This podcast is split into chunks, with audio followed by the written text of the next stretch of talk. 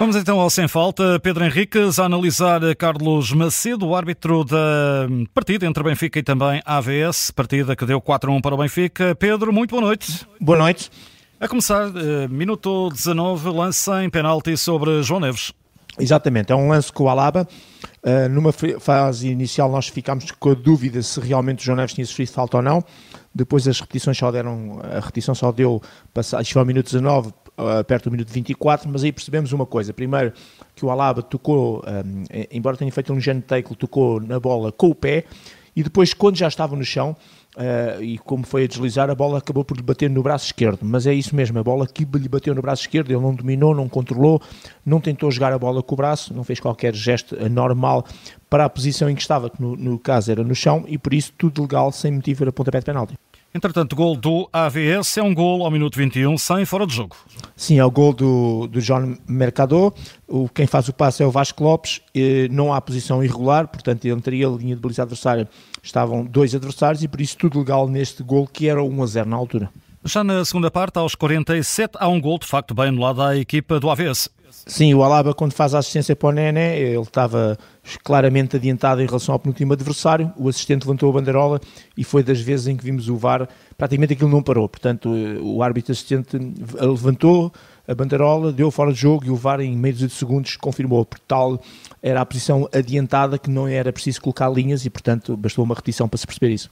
A nível disciplinar, tudo acontece na segunda parte. Amarelo para Vasco Lopes ao minuto 51 agarra e puxa na zona do meio campo o João Mário, um comportamento incorreto, esta atitude de destruição da jogada sem qualquer objetivo de jogar e o árbitro aqui sentiu a necessidade de começar a puxar pelos cartões amarelos. E também o António eh, Silva viu um cartão amarelo ao minuto 54 no lance na linha final, perto da grande área do Benfica. Exatamente, fora da área. Um, ehm, o jogador do AVS estava a sair, digamos, no movimento na direção da linha lateral, portanto não havia perigo propriamente dito porque ele estava a fugir da área, chamemos assim, só que Uh, o António Silva, ao tentar jogar a bola, acabou de sola por pisar ali no peito do pé, uma entrada muito dura, negligente e cartão amarelo bem mostrado. Outro amarelo para um defesa do AVS foi o Anthony ao minuto 56.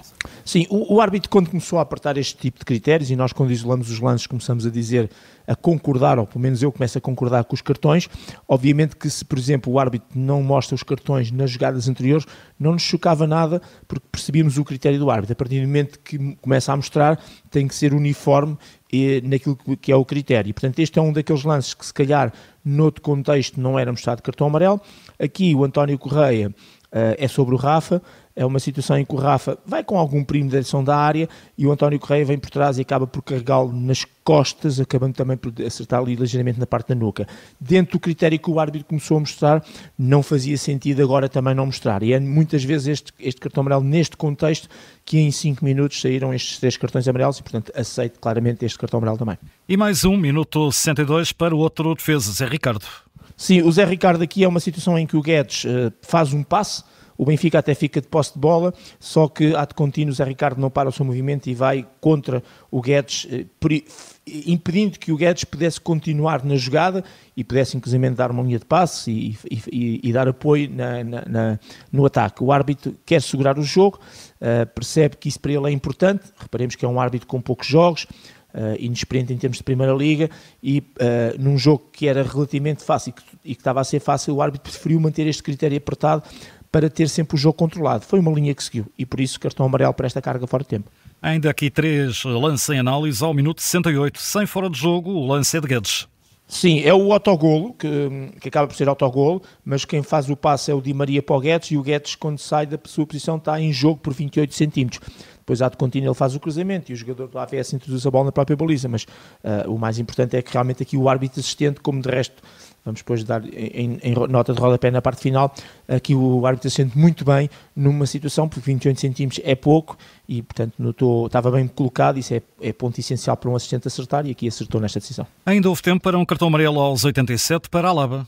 Sim, é sobre o António Silva. É um lance assim meio estranho em que uh, o Alaba aparece de frente de Pitons, mas primeiro o António Silva é carregado nas costas, tipo empurrado, e portanto esta, esta dupla falta, que é uma carga nas costas e depois veio outro jogador em take deslizante pela frente, eu até disse, em jeito de brincadeira, aquelas coisas que a gente fazia quando éramos miúdos na escola, que um deitava-se por trás do jogador e o outro vinha e empurrava. Era mais ou menos isto, portanto, ele levou ali uma sanduíche de dois jogadores, mas a entrada mais dura é a frontal do Alaba e o árbitro bem aqui a mostrar o respectivo cartão amarelo. E a fechar, a minuto 90, é mesmo, a fechar, Clayton também habilitou-se ao amarelo.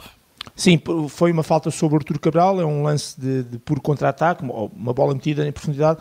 O Clayton, eh, o Artur Cabral passa pelo Clayton, ou, aliás, passou a bola e ia passar por ele, e o Clayton o que faz é eh, desinteressa-se da bola e, e, mete o corpo claramente à frente dele, fazendo uma obstrução mesmo para matar ali a jogada. É um misto de obstrução com contacto negligente, um corte de jogada de perigo e ao mesmo tempo uma falta tática eh, no sentido de destruir a jogada e, portanto, cartão amarelo bem mostrado. Posto isto, eh, Carlos Macedo de Braga parece-me uma, Sim. uma boa nota. Sim, vou, eu, vou dar, eu vou dar 6 porque, repara, o jogo não tem grande grau de dificuldade. A maior dificuldade foi para os assistentes que tiveram muito certinhos ao nível daquilo que se pede aos assistentes, que é os fora de jogo. Mas isso não tira mérito à equipa de arbitragem que aproveitou um jogo que acabou por ser fácil. Mesmo quando o resultado estava em 1 a 0 e neste caso favorável ao Benfica, o jogo não teve aquela intensidade no sentido de lances muito disputados, os jogadores entraram à bruta, não. Os jogadores estavam a respeitar-se uns aos outros, houve muito fair play uh, e isso facilitou muito o trabalho do árbitro. O árbitro soube aproveitar e tem esse mérito também mas por isso dou uma nota 6, esperando que uh, mantenha esta bitola para outros jogos de outro nível, para podermos passar para 7 ou 8, uh, caso ele mantenha esta bitola. Mas de qualquer maneira, nota positiva, assento sobretudo uma arbitragem fácil, mas competente e sobretudo também na muito boa prestação dos árbitros assistentes, estiveram muito concentrados ao nível dos fora de jogo e de situações de fora de jogo e de golos que foram anulados e que foram validados. Nota 6, dada pelo Pedro Henriques a Carlos Macedo neste Sem Falta, fica também disponível lá em podcast.